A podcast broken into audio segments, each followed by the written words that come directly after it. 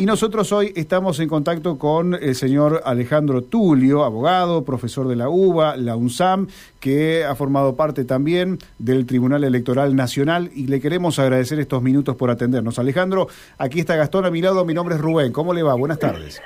Buenas tardes, ¿cómo Gracias por atendernos, Alejandro. Un poco nos adelantamos porque usted va a estar en los próximos días en la provincia de Santa Fe, ¿no? Así es, mañana y pasado estaré en Rosario conversando de estas y otras cosas vinculadas con los derechos políticos, la participación ciudadana, la política en general y las elecciones en particular.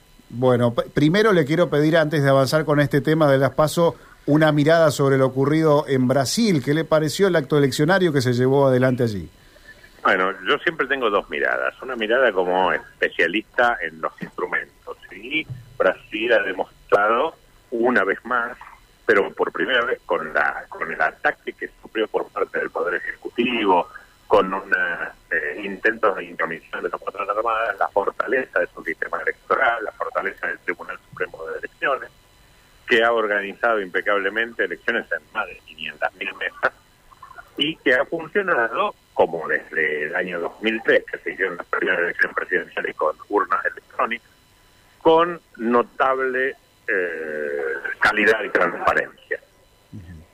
Por otro lado está el tema político, que a todos nos preocupa y es eh, que un gobierno que, más allá de lo que fue la campaña anterior, en el ejercicio del gobierno, no se ha moderado, sino que al contrario, ha, seguido, ha tenido tendencias autoritarias, ha tenido tendencias excluyentes, ha sido un gobierno que no fue de concertación, sino de polarización, tiene el reconocimiento del 48% de los electores, que es indudablemente una cifra no solamente en porcentaje, sino en números absolutos, este, millonaria y, digamos, preocupante, eh, más allá de la tranquilidad, porque yo creo que los argentinos debemos ser respetuosos de nosotros mismos y de los brasileños y, y no festejar victorias ajenas ni subirnos al tren de los otros. Pero sí creo que para la región es mejor que alguien fogueado en política internacional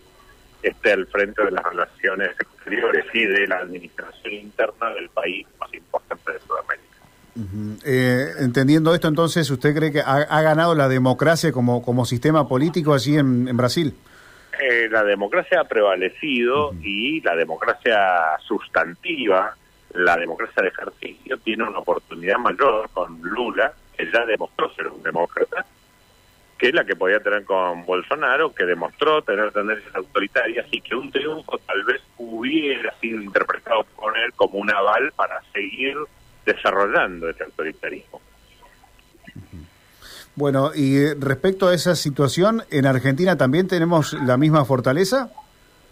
Argentina está a años luz de esta situación.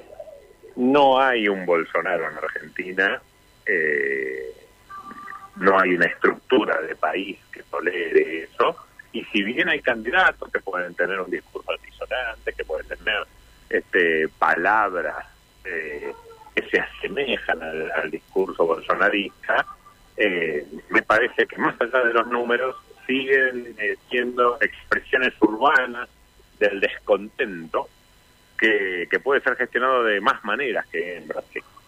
Eh. Brasil tiene o tuvo durante el tiempo anterior el problema de la disgregación de la representación política que hizo posible que un marginal de la Cámara de Diputados como era Bolsonaro tomara un papel central.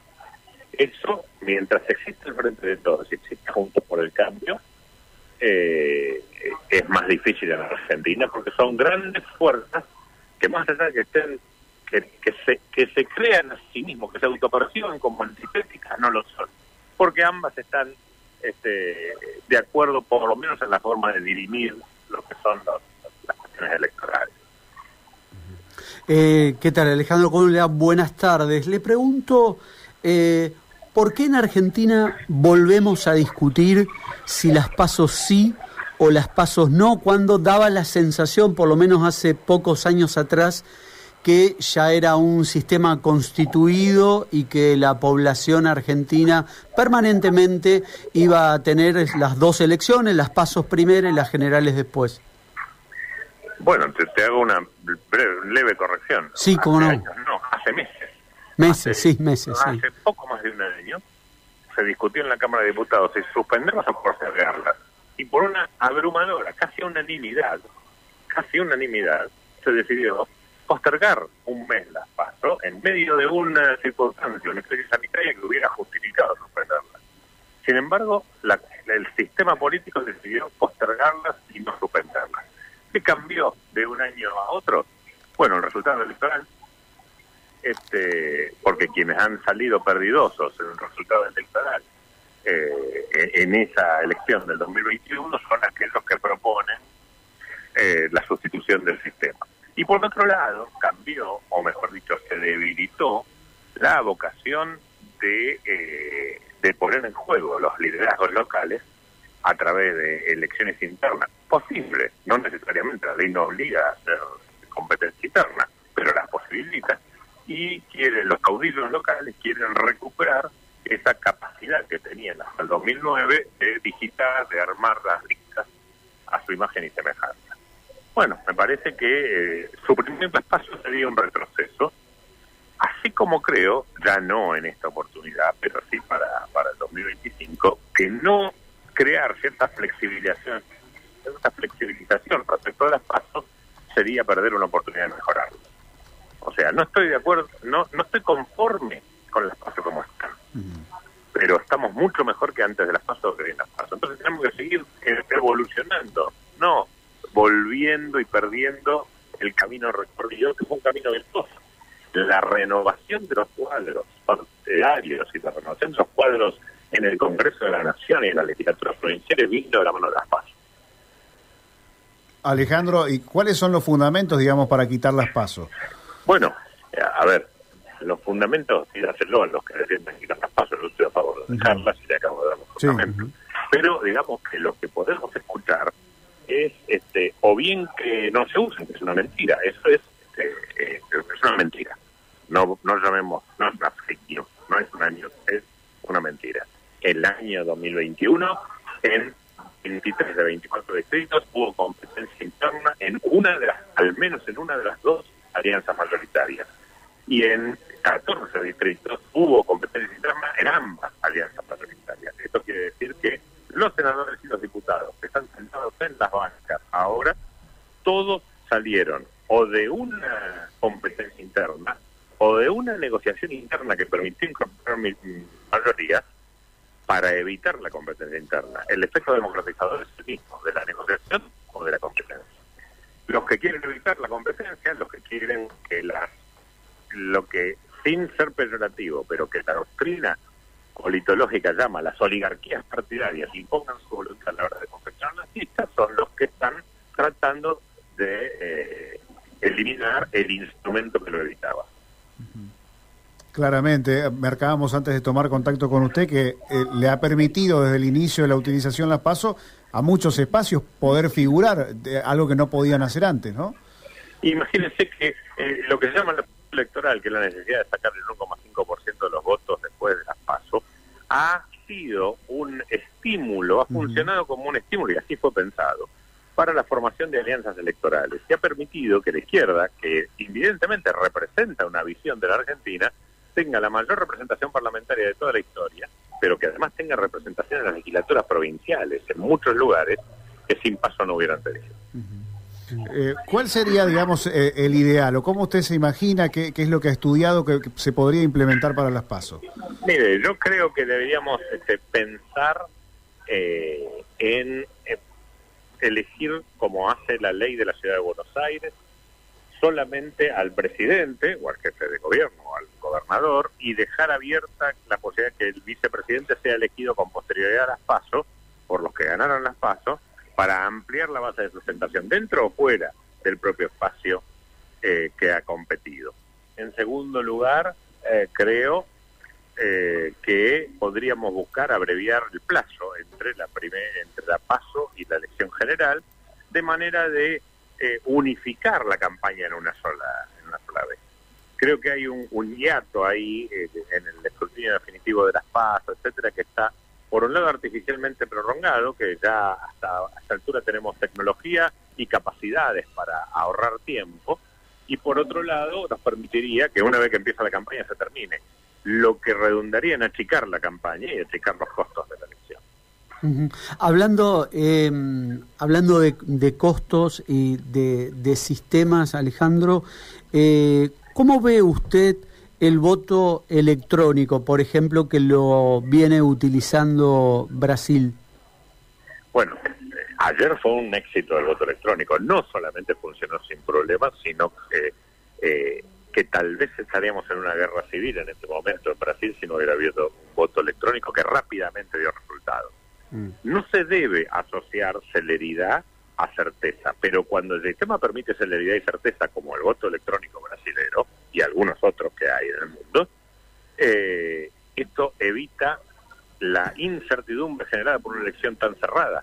Dos millones de votos de diferencia en 124 o 125 millones es prácticamente nada. Si el voto no fuera electrónico, si el cálculo de, los resultados fuera manual, primero todavía estaríamos contando votos y en segundo lugar habría toda una serie de sospechas y de conflictividad que podría llegar a límites insospechables. Eh, elecciones de esa naturaleza, de esa magnitud y con este grado de polarización a las que creo que nos tendremos que acostumbrar, solamente pueden gestionarse adecuadamente con el auxilio de la tecnología, sea en el momento de votar, como ocurre en varios países, o sea en el momento de contar los votos, como ocurre en Estados Unidos. El martes que viene habrá elecciones en Estados Unidos en un, en un eh, contexto muy parecido, de polarización muy parecida a la de Brasil. Y si bien en Estados Unidos en muchos lados se vota electrónicamente y en otros se vota manualmente, se cuentan todos los votos electrónicamente. Y eso da un, un umbral de certeza que hace prácticamente incontrovertibles los votos. Aún así, el trampismo los cuestionó. Pero bueno, los cuestionó sin base. Si hubiese sido manual, hubieran tenido base para cuestionarlo. Creo que el voto electrónico eh, en el contexto de una experiencia como la brasilera. Hace, hace 19 años que se utiliza en elecciones presidenciales, hace 25 años que se usa este, en general, y fue un esfuerzo sostenido por todos los, por todos los gobiernos, eh, que cuando fue quiso ser combatido por el Poder Ejecutivo, se encontró con el obstáculo que ya tenía aceptación social e institucional. Eh, Alejandro, le consulto por eh, una cuestión que recién usted la dijo al, al, pasar, más allá que estábamos hablando de tema voto electrónico, que es la polarización, eh, y, dejó entrever que cada vez va a, a darse en un mayor número. ¿Por qué cree que buena parte del mundo va por ese camino? Estados Unidos, Brasil, Argentina mismo, eh, eh, Chile, y podemos seguir nombrando.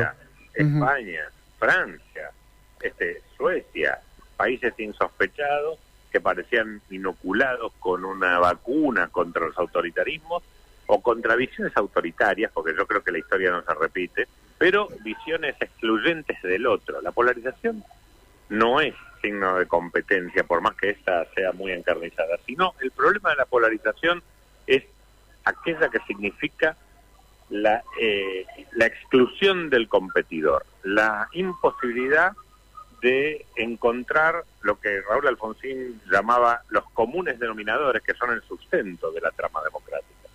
Esa imposibilidad de encontrar comunes denominadores, esa también para hablar con palabras este, alfonsinianas, este, estas negativas irreductibles son las que rompen la trama de los países y tienen que ver no, tanto con la puja distributiva, no tanto con una, este, como se pensaba hace muchos años, con unas características del sistema económico, sino con un problema filosófico y es la dificultad para aceptar, compartir eh, o consensuar la visión sobre el estado del mundo y compartir las responsabilidades sobre el estado del mundo.